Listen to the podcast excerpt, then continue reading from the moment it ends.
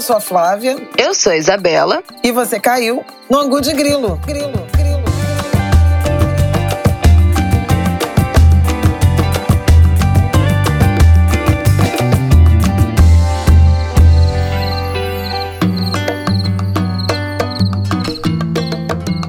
Oi, gente! Boa terça-feira para vocês. O Angu de Grilo está no ar, episódio 163.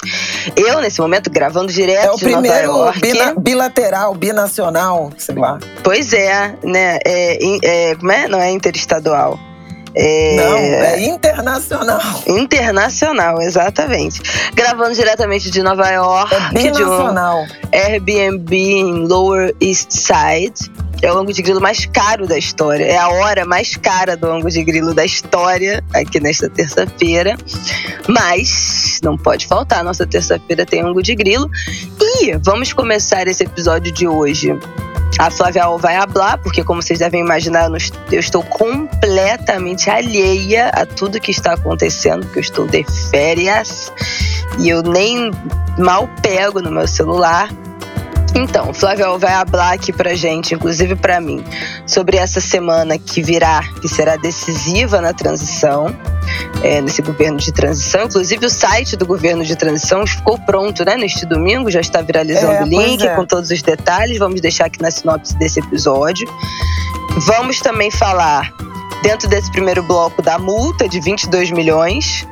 É, é, isso aí eu fiquei sabendo. Isso aí se falou bastante e, e- e eu fiquei sabendo. No segundo bloco, nós vamos tratar de Copa do Mundo, essa primeira semana. É, Gilberto Gil foi hostilizado, xingado, mas um vídeo, uma cena horrorosa, grotesca, né, nesse final de semana. E outros protestos que têm acontecido também no Catar. A grande polêmica, né, que é o Catar como sede dessa Copa do Mundo. E por último, vou falar uma coisa que eu vi na, nossa, na minha viagem aqui, que tem a ver com um assunto que a gente já tratou, dos bronzes do Benin. Muito obrigada. Aguardem, que chegarei lá. Flávia vai, vai ser enaltecida aqui o tema dela nesse podcast, finalmente. Ó, antes da gente começar, eu tenho Finalmente, o um, reconhecimento. eu tenho um aviso. Talvez esse episódio do Angu de Grilo entre mais tarde do que. Não adianta eu avisar isso aqui, né? É burra. Mas é porque. Vou avisar também nas redes. Mas é porque geralmente o nosso editor me manda o episódio do Angu de Grilo na madrugada de segunda para terça e eu subo e agendo ele na madrugada de segunda para terça, mas nesta madrugada de segunda para terça eu estarei no avião. Então é muito provável que eu só pegue esse episódio quando eu chegar no Brasil e suba eles para vocês só quando eu chegar no Brasil, às nove da manhã, um pouco mais tarde do que a gente está acostumado. Então terá sido por isso. Se você não estiver achando o Angu de Grilo aí, é por isso, mas eu deixarei avisado aqui nas redes também. Então vamos que vamos! Vamos que vamos. Bom, vamos começar nosso primeiro bloco. Queria que você me contasse aí, Flavio, por que, que essa é uma semana decisiva no nosso governo de transição? O que, que vai acontecer? O que podemos esperar? Eu acho que a essa altura todo mundo já sabe, né, dessa multa de 22 milhões do Alexandre de Moraes. Acabou que o Republicanos e o PP foram excluídos, né, da multa, dessa, dessa aliança aí do pagamento da multa e sobrou para o PL, para o 22 pagar os 22 milhões. Eu quero começar perguntando: a decisão por 22 milhões tem a ver com o 22? Foi irônico? Tem uma justificativa para esses 22 milhões? Contém ironia, mas é uma fração do valor da causa, de um bilhão.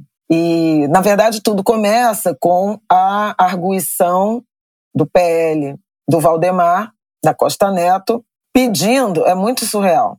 Ele, ele, Não, é muito eles pediram surreal. a anulação de 253 mil urnas, dizendo um, um argumento que já veio lá de semanas atrás, Uhum. dizendo que são urnas, acho que de 2020, que não foram, que não teriam sido, né, auditadas, mas foram Absurdo. né? É, é uma, uma argumentação furada. E aí, é, E só do anulação só da eleição presidencial no segundo turno ou no primeiro também, só no segundo turno não, presidencial. pois é, essa é que é a questão.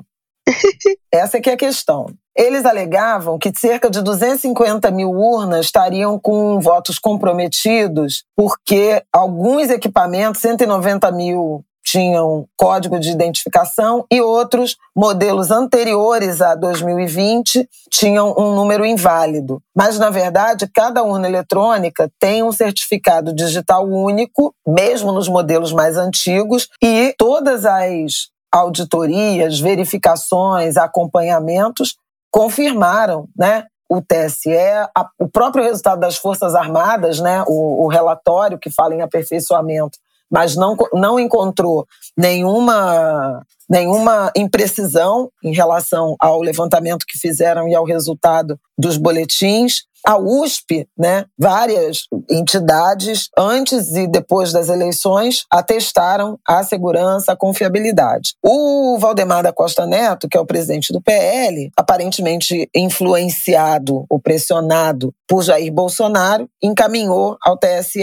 esse pedido de anulação e a anulação desse resultado de urnas no segundo turno levaria a uma vitória do Bolsonaro. O Alexandre é. de Moraes, imediatamente, tão logo protocolaram esse pedido, ele deu 24 horas para que o, o PL apresentasse provas e sob o risco de eles serem é, processados por litigância de má-fé. E um questionamento em relação ao resultado do primeiro turno, uma vez que as urnas foram as mesmas. Né? Uhum. As urnas foram usadas no primeiro e no segundo turno. No primeiro turno, quando o PL elegeu 99 deputados, elegeu senadores, elegeu governadores e não houve questionamento, né? Então, assim, a meu ver, foi o, a tentativa derradeira, a última tentativa de desqualificar o sistema eleitoral. Num processo que, recentemente, começou naquela reunião do Bolsonaro com os embaixadores, né, em julho, com a diplomacia internacional, e que foi se intensificando com aquela tentativa do Fábio Faria e do Fábio Baumgarten de entregar aquele relatório sobre as inserções da propaganda eleitoral naquelas rádios, que também foi desmascarado durante o, na semana né, do, do segundo turno, na semana final de campanha, e agora mais essa. Desde o resultado é, das eleições, eu acho que a gente até já falou isso aqui, que circulava nas redes bolsonaristas, né, que teve fraude, que o resultado não era verdadeiro, que o Bolsonaro ganhou, etc, etc. Tanto assim que as instituições, TSE, Supremo Tribunal Federal, já estavam preparadas para declarar o resultado oficial da eleição e com um esforço ou uma atuação de todas as outras autoridades, não somente o, o Tribunal Superior Eleitoral, autoridades nacionais e internacionais. Vamos lembrar que naquela noite do dia 30 uhum. de outubro, além do TSE, do Alexandre de Moraes, anunciar o resultado oficial, juntamente com a ministra Rosa Weber, presidente do Supremo Tribunal Federal, Arthur Lira, presidente da Câmara dos Deputados, também ratificou o resultado. Rodrigo Pacheco, presidente do Senado,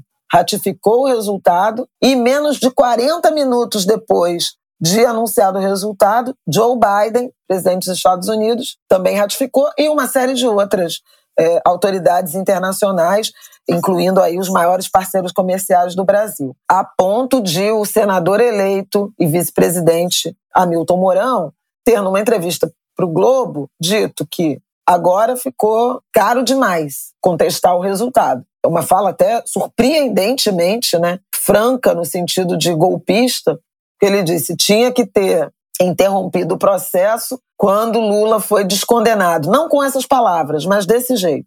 Como a gente aceitou jogar uh, o jogo com um jogador que não estava apto, agora perdemos o jogo, voltemos para casa. Uma fala totalmente golpista, mas reconhecendo que aquela, aquele esforço institucional dentro do Brasil e fora, né, do ponto de vista das relações exteriores, tornaram inviável né, o golpe que os grupos mais radicalizados, mais fanatizados do bolsonarismo continuam pedindo em manifestações próximas né, a unidades das Forças Armadas, quartéis e unidades militares, e em bloqueios em estradas brasileiras, muito, muito concentrada em Rondônia, no Mato Grosso, num eixo de agronegócio exportador, que é essencialmente né, apoiador do, do bolsonarismo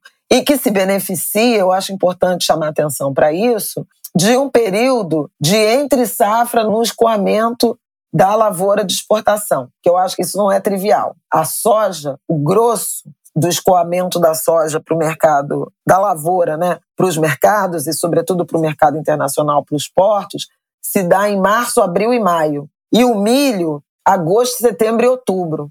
Então, agora, no fim do ano, eles não têm essa demanda dos caminhões estarem na, pelas estradas na direção do, dos portos com os grãos. É, eu acho essa uma informação importante e relevante num eixo de investigação que tente desmascarar essas manifestações como algo espontâneo. Há muitos indícios de que seja um movimento organizado com lideranças ocultas e financiado, porque tem distribuição de comida, uhum.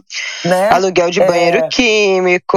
Então, é, refeição, é, barraca, tenda, tudo isso. Difícil acreditar que isso não está sendo financiado por alguém nos moldes do que nós já, é, em alguma medida, sabemos e, e que continua investigação na CPI das, dos atos anti, antidemocráticos e das milícias digitais. Então tá, o Alexandre de Moraes fez essa determinação e como não houve apresentação do que foi pedido em termos de provas e tal, ele aplicou essa multa de 22, praticamente 23 milhões, 22 milhões 900 e não sei quantos mil. É, primeiro, a coligação, e aí é que é o processo que eu acho que é interessante para a gente fechar essa primeira parte né, do primeiro bloco, é que o PP, progressistas, e o Republicanos, que inclusive elegeu Damares, Mourão Ai, e Tarcísio Freitas, Mas, governador de São Paulo. Foram lá e disseram: não, não é justo. Eu não denunciei nada,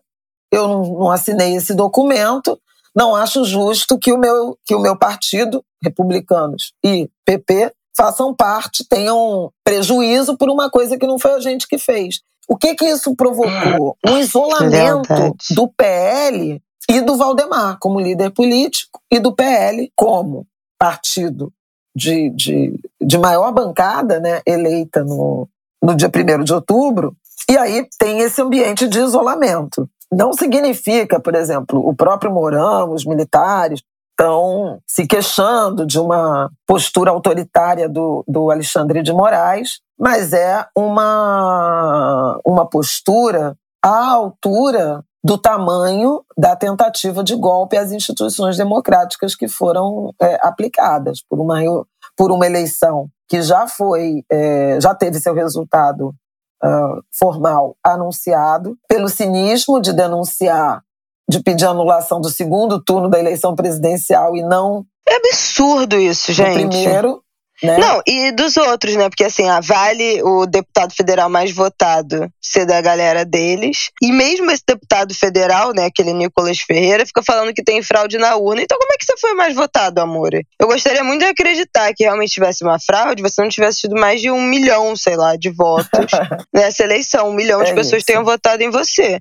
Mas, né, cabe a mim aceitar que tem mais de um milhão de brasileiros que votam num cidadão desse. É uma demanda, um pedido, um, um pleito que essa gente faz que não faz nem sentido. Porque os mais votados foram os candidatos deles para os outros cargos, né? Eles elegeram senadores, elegeram governadores, elegeram um monte de deputado. E ainda assim contestam. E aí foi isso que o Alexandre de Moraes falou na decisão, né? Que é absurdo, então tem que anular tudo. Tem que anular primeiro turno, tem que anular todos os outros cargos que foram eleitos. Não é só ah, o segundo turno da eleição presidencial. presidencial. Que viés é esse? Só frauda esse voto. Os outros votos estão tão tranquilos. Os outros votos deixa passar. É muita cara de Por pau. isso a multa aplicada pelo ministro Alexandre o, como a Isabela diz, o último bastião da democracia. O último bastião da nossa democracia. Vigiarei é, e punirei. Foi por litigância de má fé, que é quando né, é, você provoca a justiça com uma intenção. Só para bagunçar. Maléfica. E a explicação para os 22 milhões contém, sem dúvida alguma, ironia, porque o Código de Processo hum. Civil permite ao juiz aplicar essa pena né, de litigância de, de má-fé com uma multa que pode ser de 1 a 10% do valor da causa. O PL estabeleceu como valor da causa 1 bilhão 150 milhões, que é o valor do é o preço de todas as urnas que eles pediram para anular porque Ai, não eram confiáveis. E aí o ministro Alexandre Moraes estabeleceu a multa de 2%, que dá os 22 milhões. Ai, meu Deus, quem diria, né, Xandão? Nem você o número achou. Do, que é o número do, do, do, do PL, mas é também o ano, né? ah, é, para ficar bem marcado. É, Surreal. Então, enfim, esse é um capítulo de um golpismo ou de uma tentativa né, é, de desqualificação do sistema eleitoral agonizante. Né? Eu acho que é o, é o hacking. Agora eles acho que terão de. vão Acho que vão continuar tentando estressar uh, o sistema, mas me parece que não mais questionando a votação. Aí é desgaste para o governo, enfim, para o futuro governo, né? Então, fechamos esse capítulo com uma semana em que se tenta mais, uma, mais um ataque né, ao sistema eleitoral e que termina com Valdemar da Costa Neto, é, o PL e Jair Bolsonaro isolados né, nessa, nessa missão, nessa tentativa. Bolsonaro voltou ao Palácio do Planalto depois de 19 dias. Eu brinquei que ele fugiu do abandono de emprego, né, que são 30 dias corridos sem aparecer, sem justificativa. Gente, que coisa louca isso, né? Mas ele tem, realmente, ele não tem feito live, apareceu numa, numa cerimônia oficial, uma coisa com, com Forças Armadas, mas não tem feito cercadinho, nem nada parecido. Né? Aparentemente, ele está uh, eh, tomando algumas precauções em relação a, a, a, medidas judiciais que podem ser decorrentes dessa, desses golpismos, dessas, dessas atitudes, mas ninguém sabe exatamente. É um presidente desaparecido, né? é um governo que está em acelerado estado de decomposição. Então, acho que fechamos essa primeira parte, né?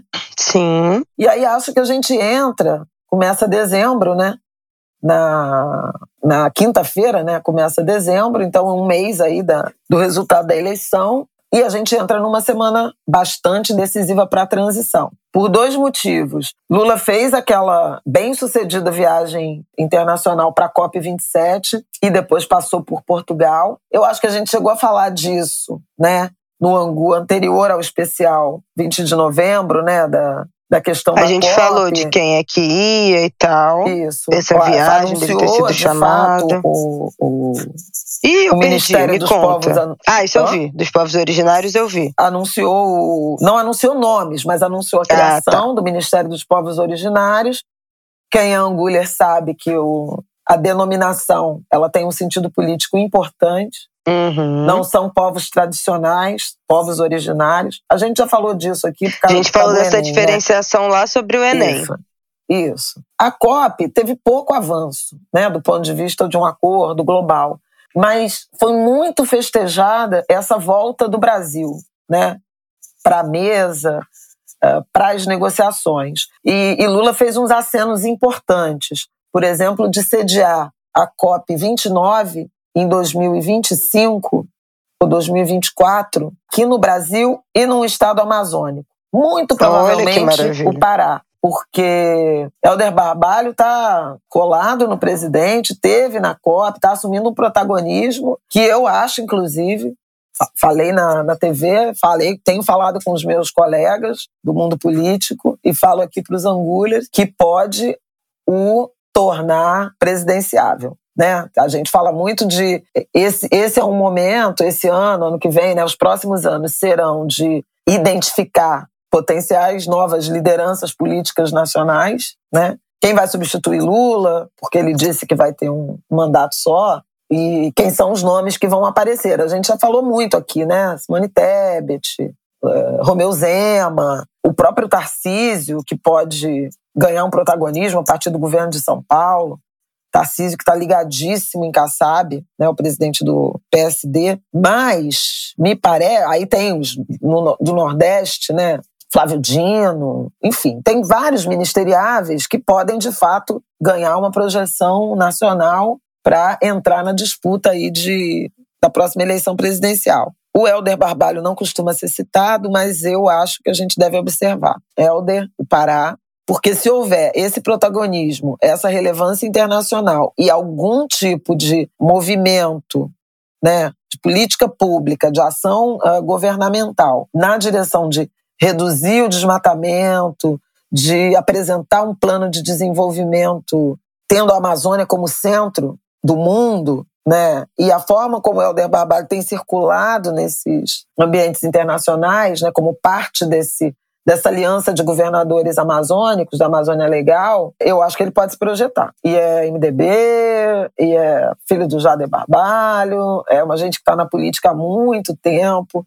Então, é, acho que é uma, é uma aposta e alguém a ser observado. Estarei de olho no Helder Barbalho. Ele foi bem esperto no MDB, ele apoiou a candidatura da Simone Tebet. Ele tá com Lula e com a Tebet. Fez uns movimentos assim muito inteligentes, muito astutos na campanha 2022. Que, e foi reeleito com, brincando no primeiro turno. Eu só queria fazer um, uma, uma abrir uma aba, na verdade ficar no mesmo assunto, mas de que você falou que o Brasil se candidataria a receber a COP e lembrar que em 2018 já estava praticamente certo que o Brasil seria a sede da COP 25 em 2019, já era esperado que o Brasil seria a sede e o Bolsonaro decidiu retirar a candidatura do Brasil e não receber a COP 25 em 2019. Então, modus operandi do, do desse governo, né? Se afastar. E não foi, né? Ele não foi na, na COP26, não. não foi nesse ano, sequer foi convidado esse ano, mas já não foi em 2000 e, não sei nem se foi 2020, mas porque né, 2019 foi a 25, mas teve foi a 21. pandemia. Mas na COP26, então foi em 2021, foi ano passado. Que ele não foi. Que a Chay Suruí fez um discurso, né? Os povos indígenas, isso. a coalizão negra, né? Muita discussão sobre racismo ambiental. Isso voltou esse ano. Mas esse protagonismo do Brasil, a presença dos, do, de representantes dos povos originários, isso animou muito o, o mundo. Né? Mas então, aí Lula fez essa presença que foi importante, muito festejada, com um discurso muito muito bom, um discurso muito completo, inclusive chamando a atenção. Ah, que depois vai se cruzar com o que você vai falar no final. Mas a primeira frase do discurso dele era sobre agradecer por estar no Egito, berço da civilização. Isso foi muito forte, sentido político muito forte, de reconhecer a África né, como centro. E ele falou várias coisas no discurso dele sobre o quanto a África é o continente que menos contribui e que mais tem sofrido as consequências né, das mudanças climáticas. É, ele falou de uma de uma cooperação sul-americana em relação à Amazônia, reuniu uma conferência internacional é, dos países que englobam, né, que contém a floresta amazônica. Além do Brasil, Bolívia, Colômbia, Suriname, Guiana, Venezuela, é, Equador, Peru, uma conferência internacional para uma concertação internacional, que é o que a gente fala, mas a partir dos territórios que englobam a. dos, dos estados, né? Que, que englobam a Amazônia. Então, muita coisa pode vir daí dessa, dessa seara, embora ele não tenha anunciado os nomes, né? Tinha uma expectativa de que vai anunciar Marina, ou Isabela, ou Randolfo. Uhum. Não anunciou nomes e nem precisava. Por que, que ele anunciaria lá fora, né? Se ele já tinha outras coisas a dizer. Depois ele passou por Portugal, o que foi interessante, porque o Bolsonaro fez várias grosserias, né, com o primeiro com o presidente de Portugal. Lembra que botou. Gente, botou aquele. o velho da van entre ele e o. Cara, o presidente de Portugal, Marcelo Com, no dia da, na, na, independência, que Exatamente. coisa horrorosa, que gente horrorosa. E ainda falou Deus. do lema fascista, né? Deus, pátria, família e liberdade, na cerimônia em que houve a, a celebração pelo coração de Pedro I aqui. E isso para Portugal é, é, muito ofensivo, né? Porque eles viveram uma ditadura fascista também, né? De Salazar. uhum. que usava esse, esse lema. Então, assim, tudo errado. Aí é, houve essa aproximação de Lula com Portugal, com o discurso. O presidente de Moçambique estava lá, então ficou uma coisa meio de países da língua, é, língua portuguesa, portuguesa. E chegaram a fazer referência à, à retomada do acordo União Europeia-Mercosul, que interessa muito ao Brasil, à Argentina, uhum. e que uhum. foi interrompido muito a partir da pressão, primeiramente da França, quando daquele choque com Bolsonaro por causa da, da Amazônia. A, o Fundo Amazônia que vai voltar, o Reino uhum. Unido que está interessado em também integrar o, o fundo.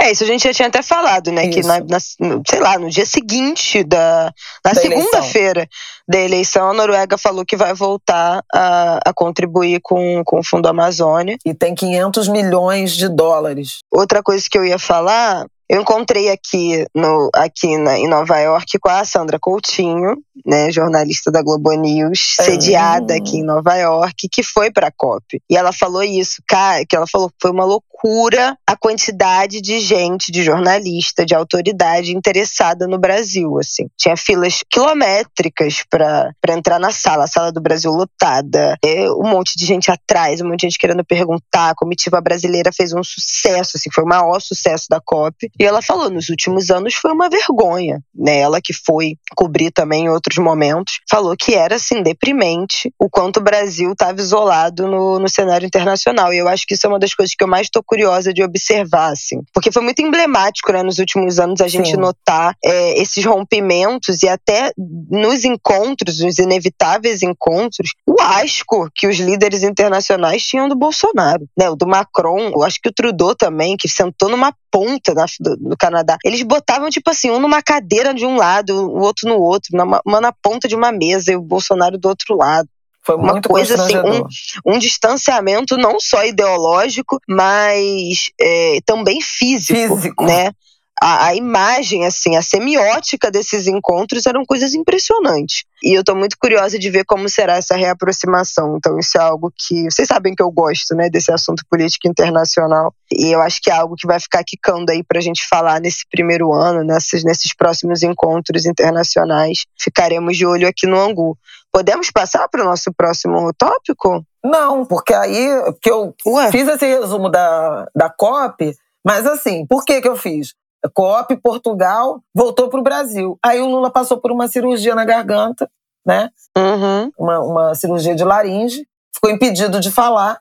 Então ele passou toda a semana que terminou em casa, em São Paulo, meio sem agenda, mas já no fim da semana ele participou de uh, duas reuniões remotas, porque ele está por recomendação médica sem poder falar. E aí a, a transição andou com os grupos sob a coordenação uh, do Geraldo Alckmin e tal, mas sem a, sem a presença né, física e sem a voz, literalmente, do Lula. Isso vai acontecer agora. Essa semana que começa é que Lula vai para Brasília. Por isso, é, deve ser, espera-se que seja, uma semana decisiva do ponto de vista da transição. Porque ele volta, ele volta e ele já quer se reunir com Arthur Lira e Rodrigo Pacheco para tratar dos arranjos políticos para aprovação da PEC da transição. O pau comeu na PEC da transição. Eu mesma levei algumas lambadas, mas estou muito feliz com ter tomado essas lambadas, porque a coluna que eu fiz sobre o teto de gastos ser uma cloro, cloroquina fiscal repercutiu imensamente e a apresentação que fiz da PEC apresentada pelas mulheres, pelo grupo Elas no Orçamento, aliás, sigam, tem uma página no Instagram, a Vamos gente vai botar aqui na nossa caras sinopse. femininas na economia. São mais de 300 mulheres que já compõem esse grupo, com especialistas em economia em várias áreas, mas é, essas em particular, é, cinco mulheres apresentaram uma, uma PEC, uma proposta né, de emenda constitucional para resolver a questão fiscal, para apresentar um novo regime fiscal é, que substitua o teto de gastos, que não funcionou, ponto, não adianta. Pode falar o que quiser, não funcionou, não funcionou, não funcionou, não funcionou. Sofri ataque, né? Um e-mail muito grosseiro de um sujeito, inclusive com, com racismo religioso, uhum. com misoginia. É, um outro economista que escreveu no próprio Globo um artigo, supostamente me respondendo, mas completamente equivocado, porque eu não, não preguei, partiu da premissa de que eu estaria defendendo a ausência de regra fiscal, o que é uma mentira. Eu não vou nem falar em verdade, é mentira. Felizmente, fui muito defendida nas redes em razão disso, porque meu artigo era muito claro, que era de, de enfrentamento ao teto, de defesa de um debate mais amplo, menos dogmático, menos religioso. E isso, felizmente, aconteceu. Aconteceu a partir de outras propostas que já estavam na mesa, a partir da própria senadora Leila, conhecida como Leila do vôlei, né, é, senadora por Brasília, que chamou as mulheres, as cinco mulheres, né, para debater a proposta e subscreveu, porque esse tipo de projeto não pode ser apresentado por iniciativa popular. Então, a senadora Leila, é, com adaptações feitas a partir de um debate que é estourar o teto em 125 uh, ah, bilhões de reais no ano que vem para acomodar a política social, que são essencialmente os 600 reais do Bolsa Família, né, que vai voltar a ter esse nome, mais 150 por criança de até seis anos, mais a correção do salário mínimo, mais a recomposição do orçamento da farmácia popular e mais a recomposição do valor monetário da merenda escolar. Além disso, excluir da conta do, do teto as doações para meio ambiente, e aí entra Fundo Amazônia, para não entrar no teto de gastos, e os recursos diretos das universidades também que seriam preservados, sobretudo para garantir investimentos em ciência e tecnologia. Além disso, estabelece um prazo de seis meses para que o teto seja substituído por um novo regime, uma nova âncora fiscal que leve em conta um plano de longo prazo, o apontamento de despesas de projetos prioritários, despesas e receitas e uma trajetória de é, redução de médio prazo da relação entre a dívida e o PIB, que é, é efetivamente, são efetivamente parâmetros razoáveis, né, de se chegou nesse consenso, não sei se essa vai ser a proposta oficial, mas o debate ele se ampliou um pouco, né, no sentido de pensar em uma outra âncora fiscal, que não o teto de gastos que não funcionou. Quem quiser, meu artigo está disponível. Vou botar aqui na sinopse também, gente. Pois é, para entender do que se trata, e aí essa semana devem ter avanços em relação a isso, inclusive em relação a um consenso em relação a que proposta de mudança na Constituição vai viabilizar o orçamento de 2023, uma vez que Bolsonaro e Paulo Guedes entregaram um orçamento fictício, uhum. que não seria executável nem se eles fossem uhum. reconduzidos né, pelo eleitorado, o que não aconteceu. Então, uma semana de Graças muita definição, tudo isso gerou uma tensão muito grande nos mercados, o dólar foi para 5,40, a bolsa está caindo para caramba, continua aquela pressão por indicação do, dos nomes que vão uh, comandar a economia. O Haddad foi para uma. Fernando Haddad, né, ex-ministro, candidato a governo de São Paulo, derrotado por Tarcísio de Freitas, foi almoçar com a Febraban, mas o mercado não gostou, porque esperava que ele fosse dar. Esperava é, ingenuamente que ele fosse dar orientações e linha de política econômica como ministro, sem que o Lula tivesse anunciado ele como ministro, e o Haddad não ia para Febraban é, se autoproclamar ministro. Né? É, além disso, ele anunciou que teria uma reforma tributária ampla com o aumento da tributação sobre renda e patrimônio. É um nó, e isso desagrada né, aos agentes econômicos. A negociação política é isso, é tenso, e a gente tem que se reacostumar com isso, se reacostumar com esse debate, com essa tensão, com essa quebra de, queda de braço. Isso é é, a essência da política, a essência da democracia. A anomalia é você ter orçamento secreto, distribuição de recursos públicos sob rubricas orçamentárias que garantem votações robustas ao, ao governo. Tomara isso não volte a acontecer. E não quer dizer que não tenha acontecido em, em governos é, petistas, PSDBistas, tucanos, é, é, de Temer, de todo mundo. Agora, o que se viu no governo Bolsonaro com essa instituição do orçamento secreto, que nesse ano de 2022 beirou 18 bilhões de reais e a previsão para o ano que vem é de 19, quase 20 bilhões de reais em emendas do orçamento secreto, é uma coisa catastrófica. Só para terminar, mais um ponto e meio, né? Então tem essa expectativa da chegada do Lula em Brasília para destravar essa questão essa tramitação da PEC, que tem que ser feita antes, obviamente, do recesso, antes do fim do ano, para viabilizar o início do governo com uh, já a manutenção da política social, uma vez que Bolsonaro aumentou para 600 reais e só vale até dezembro. Todo mundo sabe disso, o eleitorado também, tanto que votou não se deixou influenciar por isso. Mas uma outra agenda né, que, que vai ser fundamental, além, obviamente, dos ministeriáveis e de algumas definições em relação a quem serão as caras que vão uh, compor uh, o novo governo, e, e, também a pressão por mais representatividade, ela continua. Foi dito essa semana que Lula quer caras novas no governo, e isso é bom ou ruim, é, não, não quer os mesmos ministros de antes. E aí a minha meu comentário foi: defina caras novas, porque se forem novas caras de homens brancos de meia idade, não são caras novas, uhum. são as mesmas caras. Então, caras novas tem que ter novos perfis também, né? Composições de, de ministérios, de pastas mais é, arrojadas, com mais transversalidade. Dizer, o desenho do governo também importa, né? tanto quanto as caras novas e o que elas signifiquem. Para terminar, é o quadro dramático da saúde, e aí, assim, me dá realmente vontade de chorar, de ouvir o que nós ouvimos, né? Foi um. Na sexta-feira, quatro ex-ministros da saúde que integram o governo de transição eles foram fizeram o diagnóstico do que eles já encontraram e é a situação mais dramática um programa nacional de imunização esfacelado, toda a cobertura vacinal de crianças de até um ano de idade, abaixo da, da meta. Uhum.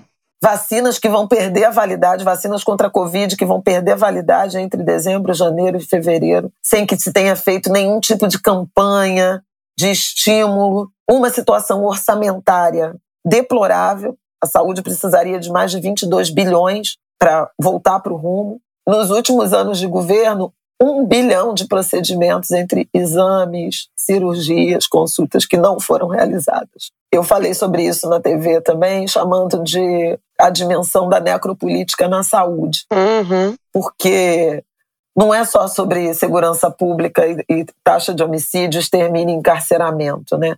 A necropolítica também se faz quando você, literalmente, por atos e omissões, só nega acesso à saúde, porque saúde é vida. Interromper o acesso à saúde é morte, é política de morte, é necropolítica. Foi muito triste. Foi assim, foram as coisas mais tristes que eu vi desde que esse governo atual foi derrotado. Os ministros foram Arthur Quioro, José Gomes Temporão, Humberto Costa e Alexandre Padilha, que falaram sobre isso. A Abrasco, a Associação Brasileira de Saúde Coletiva, e uma organização também, a Conferência sobre Saúde da População Negra, emitiram documentos chamando atenção para a necessidade de que o olhar da política de saúde também se dê do ponto de vista étnico-racial. Tem muita gente olhando para essa situação da saúde, talvez seja a mais grave da, das crises, e, e, esse também é um debate que vai precisar avançar é, nessa semana. O Gabeira, meu colega, tem defendido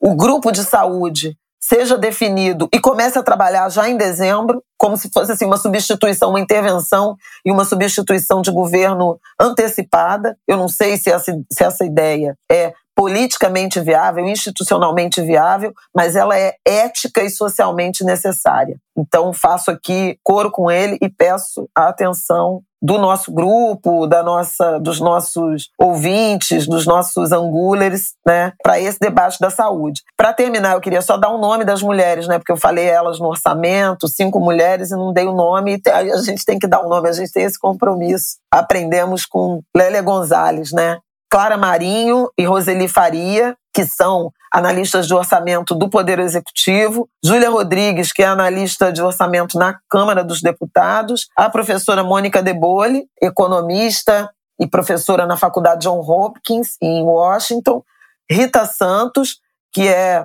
analista, assessora, consultora de orçamento no Senado Federal, e Virgínia de Ângeles, que tem posição também de análise de, de orçamento no Tribunal de Contas da União.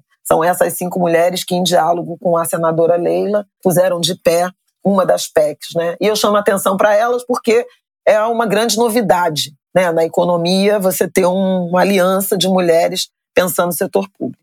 É isso. É isso, gente. A gente já falou aqui outras vezes que a vacina, não bater a meta da vacinação, a reintrodução da poliomielite é uma das maiores tragédias da história do Brasil, do último século, sei lá, do último, desse século e talvez da, desde de 1900, o que a gente já tinha erradicado de doença, o quanto a gente tinha avançado, especialmente em relação à obrigatoriedade de vacinação concomitante ao Bolsa Família, né, a distribuição do benefício, que não foi uma exigência do Auxílio Brasil Brasil, no crescimento de discursos anti-vacinas, não só no Brasil, mas no mundo todo. Essa é uma onda que que vem acompanhada né, desses discursos de extrema-direita, de negacionismo da ciência, de radicalização de fundamentalismo religioso, de anti-ciência, porque, enfim, tem também essas fake news de que vacina causa autismo, inclusive o, o cientista, o pseudocientista que teria feito esse estudo há muitos anos atrás, foi inclusive preso, né, teve, e, e foi obrigado a desmentir na comunidade científica essa,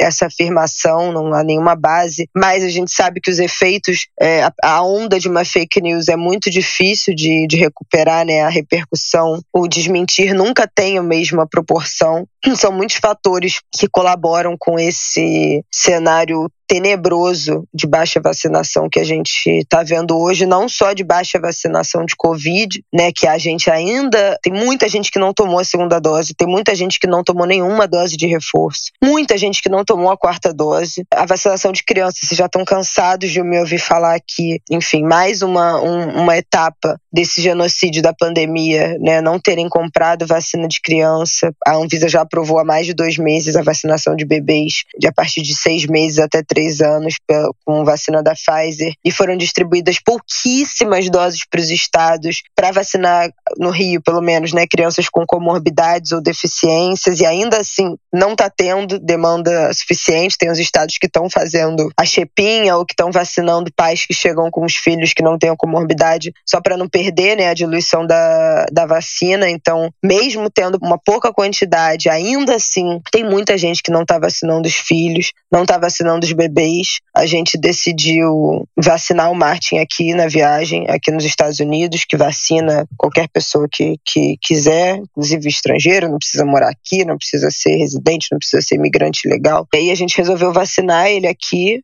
é, com, com a vacina da Pfizer para bebês, porque não há nenhuma previsão de quando o governo vá comprar e distribuir para o público geral, né, de bebês sem comorbidade, sem deficiência, quando vai ter essa distribuição para bebês e crianças de até 3 anos. Então tomamos essa decisão. Eu vou tomar mais uma dose de vacina aqui, do booster da bivalente, que é uma vacina que também já está disponível aqui em outros lugares do mundo e o nosso governo federal não comprou, uma vacina nova que já inclui outras cepas da, da Covid para reforço. A Anvisa aprovou na, durante essa semana, tá? Duas coisas que aconteceram. A Anvisa aprovou a bivalente da Pfizer, é, agora tem que ter a, a encomenda, né? que não terá, né? Que, e, que nesse não, governo é, não é porque, terá. Assim, já tem o contrato, tem que, entendeu? Tem que emitir a ordem, mas é isso. Por isso que se fala de uma força-tarefa assumindo a saúde.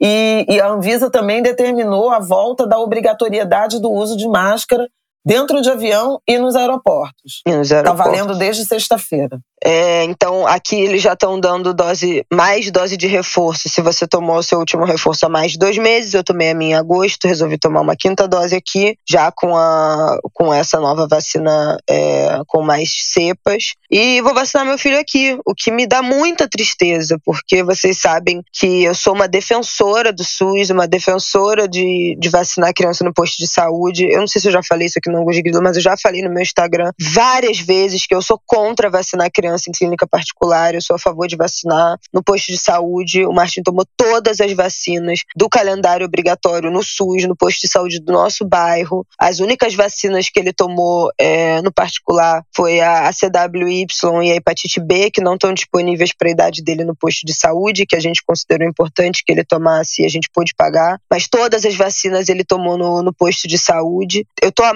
meses falando, né, anos eu acho, falando de vacinação de bebês. Vocês, vocês me ouvem aqui, vocês sabem o quanto eu estou enchendo saco nas redes sociais, o quanto eu posso, o que eu compartilho, o que eu falo disso, torcendo contando cada segundo para vacinar meu filho que já teve Covid duas vezes. E, e mesmo com a vacina aprovada, eu não vou conseguir vacinar ele como eu quis, como eu esperei, lutei, briguei, pedi, compartilhei, enchi o saco, marquei o Ministério da Saúde, marquei a Anvisa lá, lá e falei aqui e conscientizamos aqui muito sobre vacina. Não vou conseguir vacinar ele no SUS na primeira dose. É, ele vai tomar a primeira dose num país que não tem saúde pública, que é absolutamente é, capitalista no, no, no, na saúde. Né? Não há serviço de saúde gratuito, não tem SUS nos Estados Unidos. Você qualquer coisa você precisa pagar. Se você não tiver seguro, você fica com uma dívida do, do sistema de saúde. Não tem, não tem o nosso sistema de saúde que é copiado no mundo inteiro. Aqui não tem. E ainda assim, a vacina é de graça para qualquer pessoa, sendo imigrante ou não. Se você não precisa dar nenhuma satisfação, você marca, chega, toma a vacina. Num país que não tem isso como política de saúde, que não tem isso como política nacional na Constituição, não há acesso de saúde gratuito. E aqui eu vou conseguir tomar uma vacina, mais uma dose de uma vacina, e aqui, só aqui eu vou conseguir vacinar meu filho. Não foi para isso que a gente viajou para cá. Eu acredito, a gente, quando a gente marcou, já, já achava que ele já teria tomado né, a, a vacina no Brasil, dado que já estava aprovada pela, pela Anvisa. E, e, no Rio de Janeiro, o prefeito Eduardo Paes, desde o primeiro momento, falou: Ó, a gente está preparado, é só o governo mandar e a gente vai vacinar as crianças. Então, um, um, uma prefeitura que também está engajada pela vacinação. Mas é isso, esse é, é, é inacreditável, assim, que depois de de três anos quase, que a gente não consiga vacinar os bebês e que eu não vou poder vacinar meu filho como eu quis, né, no, no SUS.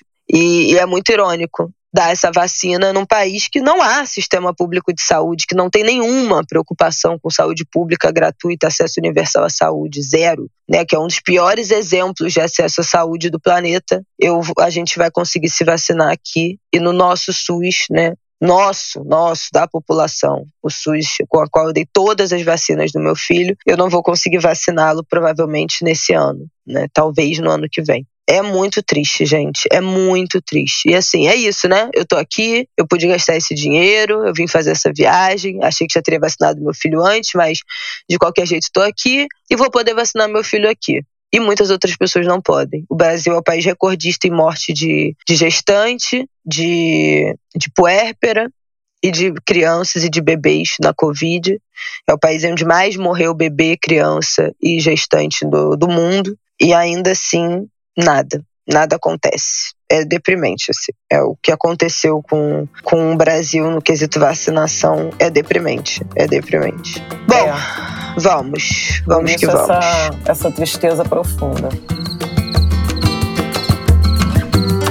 Vamos falar rápido de Copa? Bom, não vi nada de Copa do Mundo ainda, mas vi cenas. Bom, a gente já tem falado, todo mundo já tem falado, né? A gente já tinha comentado aqui por alto também. A Copa do Mundo, a decisão da Copa do Mundo pelo Qatar já é algo que vem sendo criticado nesse último ciclo de Copa inteiro desde que foi escolhido o, o Catar, desde que começaram a construção dos estádios, com um número absurdo de mortes de trabalhadores, denúncias de trabalho análogo à escravidão na construção dos mega estádios da Copa no Catar. Então, a decisão também de adiar né, a Copa do Mundo para esse período, porque é muito calor né, no, é inviável o calor que faz no verão do, do, do Emirados Árabes para sediar uma Copa do Mundo em julho, como é de praxe e as denúncias também das condições dos trabalhadores trabalhando nos 60 graus do verão na construção dos estádios. Enfim, não é nada de novo. As denúncias em relação à violação de direitos humanos no Catar, dos direitos das mulheres, da proibição de, de, Eu não sei nem como é que fala isso, da proibição das pessoas serem LGBTQIA a mais. Eu, eu, é criminalizado. Né? Porque assim, você, não, você é, mas você não pode ser. Mas você não deixa de ser porque é proibido. Então, você não pode se dizer,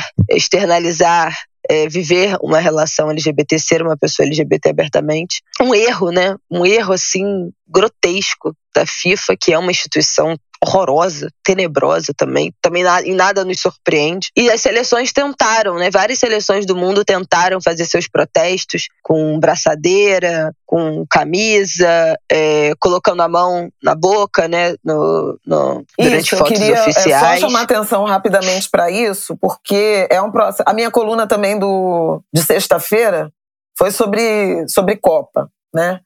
um apanhado, incluindo esses momentos comoventes e corretos, né? Quando a gente, de dentro do, do sistema, denuncia, se insurge, se levanta uh, contra os absurdos.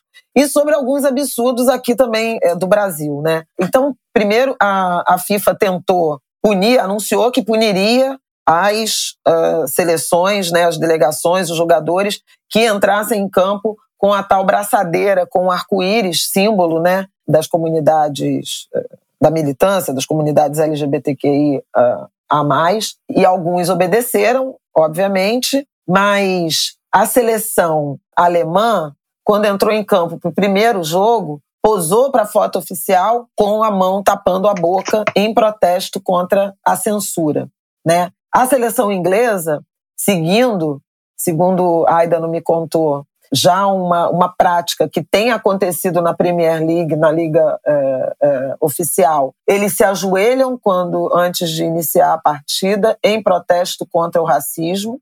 É, essa é uma, uma prática que surgiu e se difundiu a partir do basquete americano, né? Inclusive com retaliações a, ao jogador iniciou esse movimento.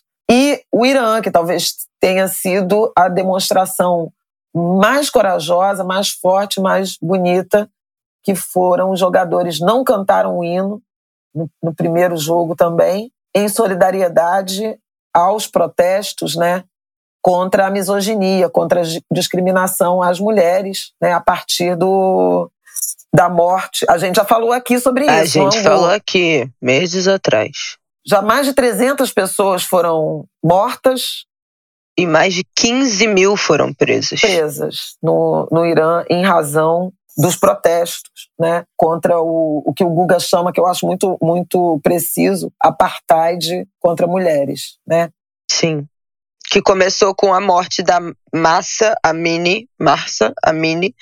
A gente falou aqui, foi em setembro Isso. essa que ela morreu porque depois de ser presa ela pela polícia da moralidade, é, que, né, que ela foi morta depois de ser presa pela polícia da moralidade porque estava usando o hijab de uma forma inadequada, segundo a polícia. E a gente falou aqui nesse ângulo, recomendo. Chegaram angulers novos aqui, eu recomendo que vocês voltem nesse episódio de setembro, que esse trecho foi bem compartilhado. Eu fiz uma pesquisa sobre o significado do hijab o que que diz o, o Alcorão e o islamismo sobre o uso do hijab, o que dizem mulheres muçulmanas sobre que usam ou que escolhem não usar o hijab, eu acho interessante para a gente aprofundar um pouco e sair desse nosso nossa doença ocidental, né, Inclusive, essa denominação ocidental oriental também já é racista por si só, tá, gente? Mas enfim, sair dessa nossa mentalidade ocidental, e aí nesse sentido eu falo bem no sentido ocidental mesmo, né? De esse espírito colonizador que acha que a é, gente sabe tudo do mundo, sabe tudo do mundo, e acha que, nossa, é um grande símbolo de opressão as mulheres usarem, escolherem usar o hijab, não, tem, não, não é escolha. Como assim? Meu Deus,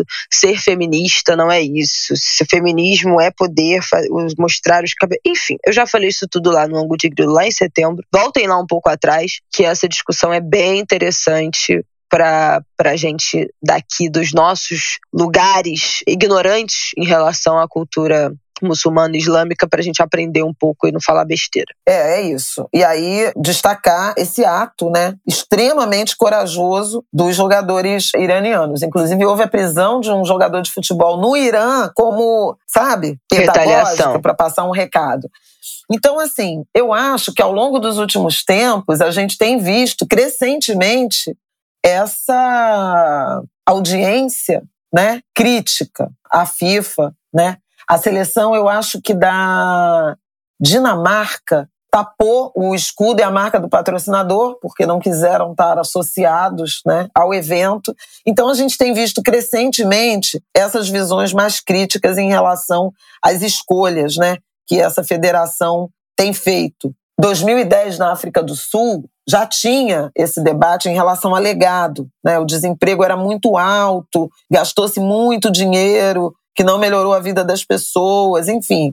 A gente sabe que o Brasil também teve, né? as manifestações de 2013 começam com a Copa das Confederações, aquele movimento não vai ter Copa, enfim, degringolou por motivos outros, não vou entrar nesse, nesse mérito, Nossa. mas havia também uma um, vida, um questionamento um rio que passou em nossas vidas desde aquilo. É, mas havia também um, um questionamento crítico. A Rússia também houve muita crítica em razão de homofobia e, e, racismo. Acho que todo mundo lembra. E agora no Catar. Então, são também oportunidades para a gente ver como é que nossos pares, nossas delegações, nossos atletas estão se comportando. Ai, ai. Né, em relação a isso e ter um pouco de percepção do quanto determinadas causas importam quando tem muito dinheiro em jogo. Então, veja, tem muito dinheiro em jogo, ah, é importante atuar, uh, agir contra ou condenar o racismo, a homofobia, a misoginia, o sexismo, mas tem dinheiro demais envolvido, então tudo bem e deixa para lá. É. Sediar, visitar, participar de um evento num país que discrimina mulheres, né, gays, lésbicas, pessoas trans, com a intensidade do Catar. Agora, por outro lado, estamos aqui debatendo isso, e isso é importante, e vendo as atitudes corajosas de outros, de alguns atletas, delegações e tudo mais. Então, a Anistia até soltou uma nota, vou ver se eu te mando também para botar no, Beleza. no nosso, na nossa sinopse, chamando atenção para a necessidade de um, de um patamar mínimo, de um pacto mínimo de respeito aos direitos humanos nas decisões relacionadas à, à sede né, uhum. é, desses, desses mega eventos. Um mínimo né, de humanidade. Acho interessante também trazer isso. E sobre o Brasil, rapidamente, Richarlison, que é um, um, marcou os dois gols né, da seleção brasileira na, na, primeira partida. A gente, quando vocês estiverem ouvindo isso, a gente já vai saber o resultado do segundo jogo do Brasil. Mas é bacana porque é um, um jovem muito comprometido, muito engajado. Né? Uhum. É, além de craque, muito engajado, que verbaliza e que age né, na direção de enfrentamento à desigualdade, a preconceitos. Na minha coluna, eu chamei atenção para. Eu vi muitos títulos e referências ao esquema ofensivo do, do Tite com a expressão para frente Brasil, que era um lema que foi apropriado pela ditadura, pela ditadura mais sangrenta. Pois é. pois é. Então, assim, a gente também tem que ter responsabilidade né, nas expressões que a gente é, tenta né, é, ressignificar entendeu? Algumas coisas têm um significado Deixa pra lá. bastante é. claro e, e, e, não pactuar com isso ou dar ou, ou, ser conhecedor, né, do significado de palavras, de expressão, de cores. Eu acho que também tem uma grande relevância, especialmente quando a gente está falando de comunicadores, né? Então, assim, vamos procurar usar as palavras certas. É, a, a, a língua portuguesa é tão rica, né, em sinônimos eu acho que tem outras formas de. a Flávia é, tem um dicionário de papel de sinônimos, gente. Falando em rica em sinônimos, é que ela, ela é usuária de um dicionário de sinônimos. Eu gosto de dicionário de papel, eu gosto de procurar palavras precisas nos meus textos, nos meus comentários. Então, vocabulário eu tenho, sim, riquíssimo, um, né? Um dicionário. Eu tenho um dicionário de verbos e um dicionário de sinônimos. Bom, e por último, de mais lamentável que teve também, né, nesse último final de semana, uns bolsominion lá em, no Catar, no Catar. hostilizando, xingando Gilberto Gil, que chegou pra, no estádio com, Flora. com Flora Gil, e xingando. Gente, chamou, olha, falou eu não vou nem reproduzir para não ficar cheio de pi aqui no nosso ângulo de grilo, mas eu acho, imagino que vocês já devam ter visto o vídeo. Coisa horrorosa, uma agressão direta a um homem de 80 anos, sabe?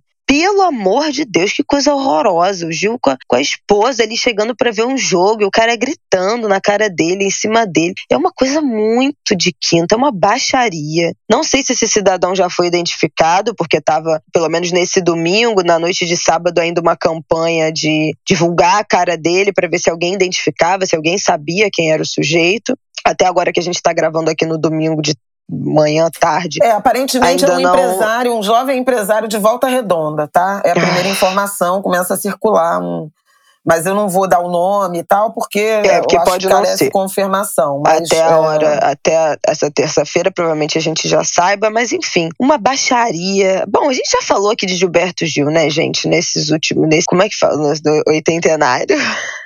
Nos 80 anos. No né? 80 do Gilberto Gil, a gente já falou aqui do tamanho do Gil, do tamanho dessa geração que completou, que, que completa 80 anos nesse ano. A gente não precisa nem dizer o quão ardiloso e baixo é, é, é as ofensas que foram proferidas ao Gil no Catar. E é isso, né? É essa galera de quinta categoria que tá lá é, e que é capaz cometer uma agressão dessa, filmada, filmar e, e achar que tá tudo certo, que tá tudo bem. Mas eu ouvi até um boato, não sei se é boato, se é verdade, que é, é proibido no Catar xingar em público e que já tem a polícia eu do Catar envolvida também Isso. em tentar identificar quem é esse sujeito. Enfim. Aguardemos mais atualizações. Eu até agora não vi o primeiro jogo da Copa. Ah, eu estava num lugar muito barulhento, me estressei, fui, fui embora. Tenho muita paciência, não estava muito no clima, estava num péssimo humor. Ah, eu vou até falar aqui porque eu, não, porque eu fiquei estressada. Quando a gente chegou no lugar, a gente fez reserva e tava uma confusão, óbvio, porque é um lugar francês, que é a, dono é francês, a esposa do dono é brasileira, então vira um ponte de jogo do Brasil. E quando a gente chegou, a gente entendeu depois que a mulher era dona, mas quando a gente chegou, uma mulher olhou pra gente, né? O Rafael e Martin no carrinho, olhou pra gente. Era um restaurante, gente, um restaurante assim, uma esquina, um restaurante normal. É, não era chique, nada disso, era um restaurante, enfim, cheio de brasileiro, todo mundo reunido para ver o jogo. Não era bar, não era pub, era um restaurante francês. E é, a mulher virou, o Rafael que ouviu, eu não ouvi, graças a Deus, que quando eu falo que os meus orixás me protegem, a mulher virou e falou assim, alto, meio que pra, pra todo mundo ouvir, tipo, isso é lugar de criança, tá? E o Rafael ouviu e já ficou puto. E aí me contou. Eu não ouvi. A minha vontade era responder: por que o seu restaurante é um puteiro que meu filho não pode estar? Porque tem que responder isso, né? O único lugar que uma criança não pode estar. Aí o Rafael respondeu meio alto, assim: lugar de criança tem que estar onde é que os pais estão, não sei o quê. Mas ali, para mim, tipo assim, quando ele me contou, para mim já azedou. Aí a mulher não quis deixar a gente entrar com carrinho. Ela ficou inviabilizando a nossa reserva. A hostess, graças a Deus, era uma brasileira foférrima, muito querida. Mas a dona ficou de todo jeito tentando inviabilizar que a gente conseguisse entrar com o ah, Martin. gente, pra mim já não dava, então, realmente. A, pra mim, assim, acabou, entendeu? Eu fiquei puta, mas eu tava morrendo de fome, então eu comi, falei, ó, tchau. Levantei e fui embora. Eles ficaram vendo o jogo e eu fui para casa com meu filho, que também estava irritado, estava querendo dormir. E a gente veio tirar um cochilinho, porque. E, inclusive, isso a gente pode tratar no próximo ângulo de Grilo. Eu posso comentar aqui o que eu vejo de como a gente parece um alienígena entrando em alguns lugares com criança. Uma coisa assim impressionante. Não tem criança em lugares que não sejam de criança. É, eu não sei como é que, não sei se é porque a gente está numa área muito turística, que não tem muita gente que more aqui, né, que, que esteja com seus filhos aqui. Então, assim, é assustador os olhares que a gente recebe e especialmente os olhares que eu recebo amamentando nos lugares. A gente já falou aqui da crise da indústria uhum. da fórmula nos Estados Unidos, como aqui a indústria da fórmula é algo talvez ainda maior do que no Brasil, né? Ninguém amamenta. É maior, ninguém amamenta. Então, eu, eu, o Martin mama e as pessoas me olham assim, escandalizadas. É uma coisa impressionante. Obviamente, eu não deixo de amamentar por causa disso. Eu tô doida para arrumar um barraco se alguém vier falar que eu não posso amamentar meu filho em algum lugar. Mas uma coisa assim impressionante também. Também das coisas impressionantes. Depois eu vou falar um pouco disso no Instagram. Eu acho que vale, mas é algo que eu observei bem aqui, que a gente tem observado bem aqui. É um lugar que, assim, em todo lugar tem trocador de criança, em todo banheiro tem trocador de criança, tem é, acessibilidade alguma, né, para você é, trocar seu filho, que não é basal no Brasil. Tem muito lugar, muito restaurante que não tem trocador, shopping que não, loja que não tem, enfim, restaurante que não tem. Isso realmente tem em todos os lugares, mas não é porque tem que as crianças e as famílias são necessariamente bem-vindas e acolhidas nos lugares. Óbvio que, que a gente coisa. teve momentos de pessoas super fofas com a gente, mas não é, não é de fato o padrão. Então tem muitas coisas positivas e negativas que depois a gente pode entrar nessa. Se vocês quiserem, falem lá na nossa comunidade do Ongo de Grilo e vamos pro nosso último bloco porque eu preciso sair. Vamos lá. Gente, então, voltando na história do bronze do Benin, vocês que chegaram aqui no Ango recentemente, talvez tenham ouvido a Flávia falar que que a Nigéria, né? Isso. Nigéria, que hoje é a Nigéria, antigamente era o Reino do Benin. É, é parte. É, é parte, porque, né? é porque parte é, é, é porque é, é Daomé, Benin, aí hoje, hoje é Benin, mas era Daomé, Nigéria, tem pedaços, partes do território, né? Que obviamente é... hoje foi dividido, né? Que hoje foi dividido, que foi dividido em maior parte pelos colonizadores em países, mas que eram eram reinos, a divisão era completamente diferente, a gente sabe disso. Mas a Nigéria está requisitando peças, os bronzes que seriam do Benin, do, de séculos e séculos passados, que foram roubados por colonizadores. E bronze não é só bronze, né? É uma denominação que deram para essa para esse conjunto de peças de produção de, de, artefatos, de esculturas. Eles são chamados bronzes do Benin, mas tem bronze que é um, bronze é uma liga, né, metálica de, de vários uh, metais, mas tem também de osso, também de madeira. São vários várias matérias-primas. E aí, olha que curioso que eu queria dividir com vocês. Eu já falei lá no meu Instagram, mostrei nos meus stories do Instagram, fiquei pra, de botar na comunidade do Angu de Grilo e esqueci. Mas divido aqui com vocês, Angulers, que hum, a gente chegou aqui nos Estados Unidos e fomos para Washington, que tem trocentos museus, mas a gente queria ir no Lincoln Memorial, que foi o lugar onde Martin Luther King fez o discurso do Eu Tenho um Sonho. Se você está chegando aqui agora e não sabe, o nome do meu filho é Martin por causa de Martin Luther King, é uma longa história, mas é basicamente isso. Então a gente queria muito ir lá, queria muito ir no memorial do, do Martin Luther King, que também tem lá uma estátua enorme do Martin Luther King e tal. No Museu de Cultura e História Afro-Americana, que é um capítulo à parte, também posso falar isso em outro momento, que é. Ai, olha, dá uma inveja, assim, como brasileira, dá uma inveja absoluta do que é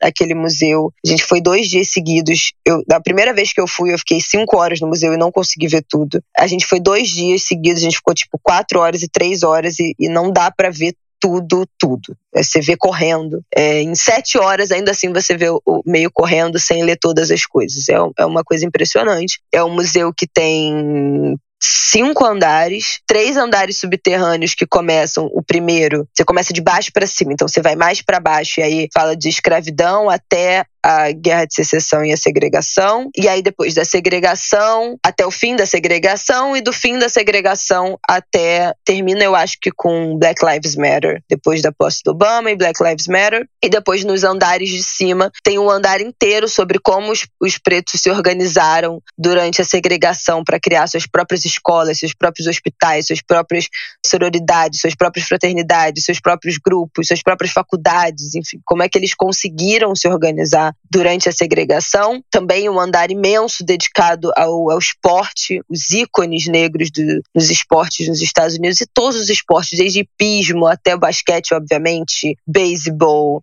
é, atletismo, ginástica, enfim, tudo que a gente sabe, basquete, obviamente, e depois um andar imenso de ícones da música, passando por todos os gêneros musicais, as maiores figuras da música. Gente, é, é uma coisa assim, é inacreditável. Se você estiver vindo para os Estados Unidos, para Nova York ou para algum lugar relativamente perto de trem. Washington fica três horas e meia de trem de Nova York. Vale muito a pena ir ficar dois dias ir no museu durante os dois dias ou um dia inteiro, almoçar lá dentro e, e ficar o dia inteiro lá dentro e ir nesses memoriais, que vale muito a pena. Mas o que eu queria contar é que eu fui num outro museu lá em Washington, que é o Museu de Arte Africana, que é bem pequenininho. Esse dá pra ver em tipo uma hora. Tinham várias partes do, do museu que estavam fechadas para né, essa entre safra de exposições. Mas eu vi uma coisa sensacional que foi a falta de, de algumas obras. E o que eram essas faltas? Tinha uma parte lá do museu que tinha uma parede que não tinha nada. Era um lugar onde tinha alguns artefatos presos numa parede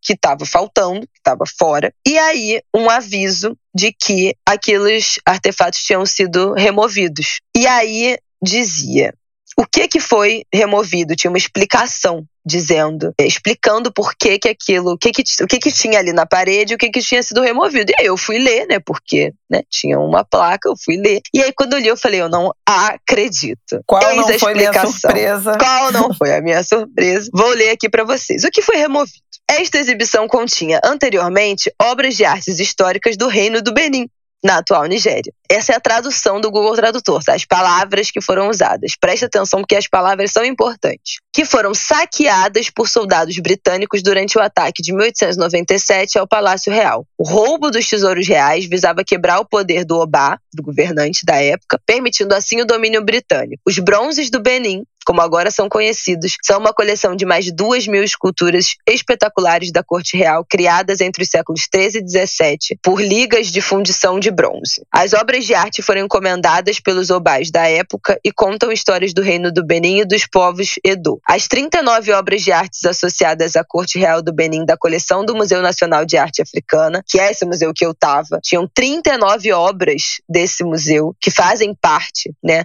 que estão associadas a essas obras da Corte Real do Benin, foram adquiridas entre 1973 e 2016 por meio de compra, transferência, doação e legado. Em 11 de outubro de 2022, agora, né, que foi quando a gente falou disso no Angu de Grilo, naquele entremeio entre o primeiro e o segundo turno, foi exatamente nesse momento. Em 11 de outubro de 2022, o museu transferiu formalmente 29 dessas obras que foram saqueadas no ataque de 1897 ao povo da Nigéria, representado pela Comissão Nacional de Museus e Monumentos. A pesquisa sobre as peças remanescentes da coleção está em andamento. O museu está atualmente trabalhando com nossos colegas da Nigéria para desenvolver uma exposição multidisciplinar sobre os bronzes de uma perspectiva Edo, ou Edo, eu não sei, é o nome do povo. A próxima fase, a próxima fase de um relacionamento de longa data entre o museu e nossos parceiros no Benin. Gente, eu estive de frente para as lacunas, o começo do fim, do, do, do saque, da disposição das obras roubadas de países, de, de povos,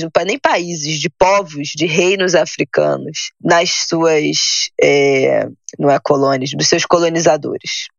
Então, eram seis obras que estavam ali com essa placa. Depois eu encontrei mais um, um, uma vitrine que era para ter uma obra e também tinha sido retirada pelo mesmo motivo. E aí, essas obras, né, 29 dessas 39 obras que pertenciam à corte do Benin, corte real do Benin, desse museu. 29 foram entregues ao povo, enfim, entregues ao povo nigeriano através é, dessa é, comissão, comissão de cultura, né? né, e reparação. E aí eu fiquei passada, obviamente fiquei passada, porque a gente falou disso aqui no ângulo de grilo, foi muito incrível ver que de fato essas obras estão sendo retiradas. Então a gente fala aqui, né? A gente, da nossa perspectiva da notícia, o que a gente sabe é, ah, é, reivindicou a devolução das obras, ou o país disse que vai devolver, mas de fato você entrar no museu que tem uma exposição acontecendo e não ter, ter um vácuo dessas exposições que foram retiradas tá, ali do acervo do museu, que estava em exposição para serem devolvidas, foi muito incrível ver isso, assim, poder ver isso acontecendo de fato. E uma atualização que eu acho que essa semana talvez vocês tenham visto, que, olha, eu tive que até rir. Portugal prometeu, o ministro da Cultura de Portugal prometeu devolver também tesouros roubados, bens culturais, obras de artes, objetos de cultos e restos mortais que estão sob poder de Portugal, devolver esses tesouros às suas ex-colônias. O ministro da Cultura de Portugal, Pedro Adão e Silva, falou que o país vai fazer um inventário desses tesouros que estão sob seu poder para devolvê-los para suas ex-colônias. Portugal, enfim, com a expansão marítima, explorou riquezas do Brasil e de outras 14 colônias na África e na Ásia, e a ideia é que comece a ser feito essa lista, esse levantamento para começar essa devolução. Bom, o que eu tenho a dizer para isso é que vai faltar navio, vai faltar avião cargueiro se Portugal resolver devolver tudo que roubou do Brasil. Vai ter que demolir prédio, vai ter que demolir igreja, vai ter que demolir tudo para devolver todo o ouro, tudo que levaram daqui do Brasil, especialmente de Minas Gerais, coitada, de Minas Gerais, toda esburacada com a extração, com o começo do que foi, né? A extração do, de metais, minério e, e ouro e, e, tudo que a gente sabe. Então tem isso, né? Portugal já avisou que também vai começar a fazer o seu levantamento e eu quero ver. E aí a gente tinha falado aqui, eu falei aqui nesse Angus de Grilo que pode mandar fechar os museus de Berlim, Ilha dos Museus, Berlim e Londres. Não vai ter mais museu se resolverem devolver tudo tem lá roubado, né? Das, das civilizações ancestrais tradicionais do continente africano. E já começou, gente. Uma parede vazia. Eu vou deixar essas fotos lá na nossa comunidade agora, obviamente. Postei no Instagram, mas vou postar também na nossa comunidade. E é isso. Fiquei muito animada de dividir dividir isso com vocês, porque eu fiquei passada quando eu vi, tipo, de fato acontecendo frente aos meus olhos, esse processo de devolução que, enfim, ressaltei o uso de palavras, porque é muito importante que essa placa esteja colocada com as palavras certas, né? O roubo dos artefatos foram saqueados por, por soldados britânicos para domínio da monarquia Do britânica. Território. Não é só, tipo, ah, não, foram levados, né? Ou essa coisa dos escravos, né? Que já não é nem a dominação, denominação certo? Os escravos foram trazidos da África e não os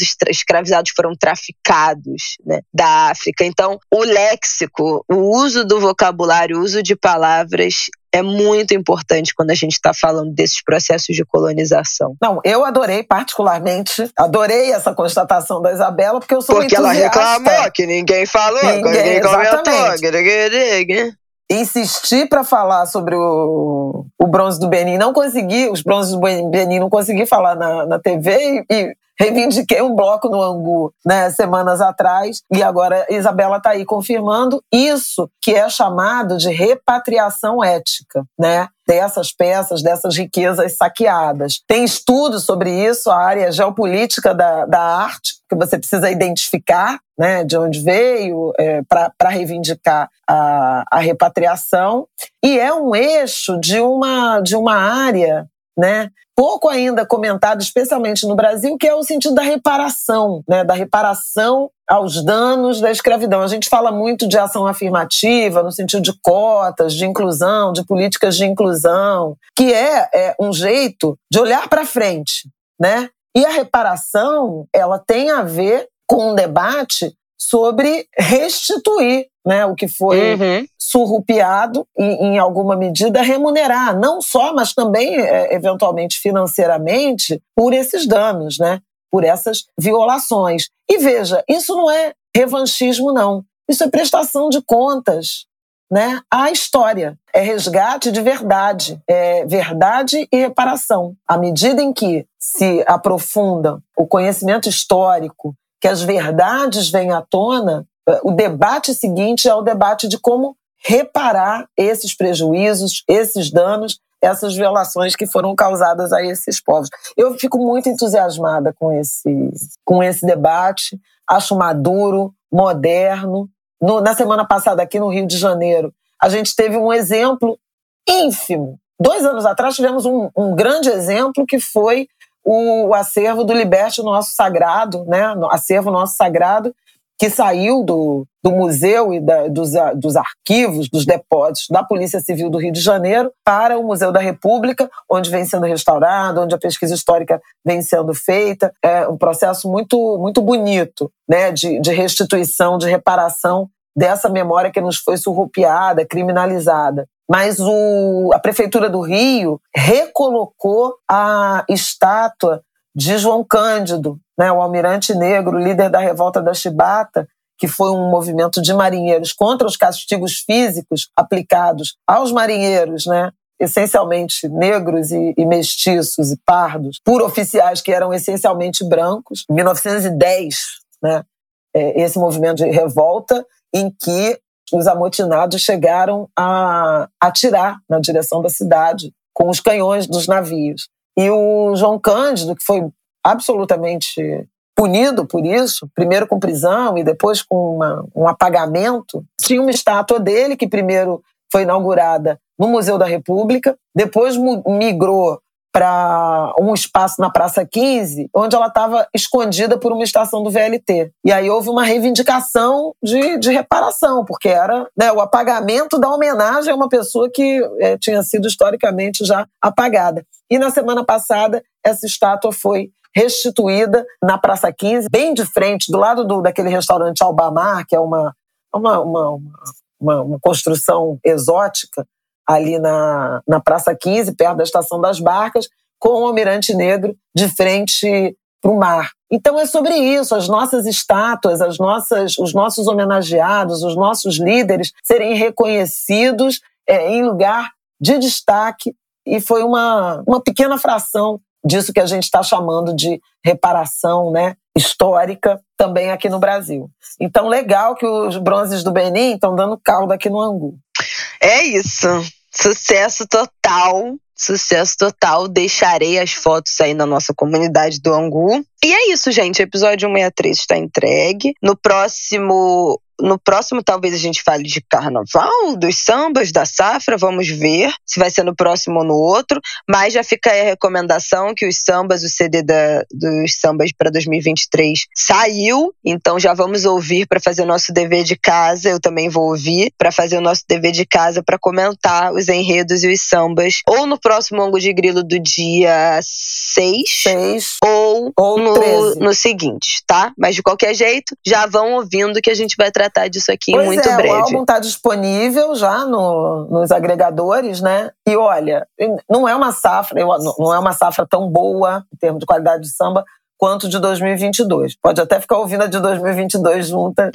Tem sambas memoráveis. Mas tem uma coisa que eu já vou dar um spoiler aqui. Eles desaceleraram a cadência. Parece Graças um álbum dos anos Deus. 80. Em vez daquela correria, um samba que você respira, ouve cada palavra, entende cada palavra cantada e samba gostosinho pra caramba. Muito legal, é meio retrô o, a direção musical do álbum. Então fiquem atentos a isso e a, e a perceber essas diferenças. E spoiler 2. Ludmilla cantando ah, com é. Neguinho. Cantando com Neguinho, na Beija-Flor. Ludmilla também vai puxar tá? o samba.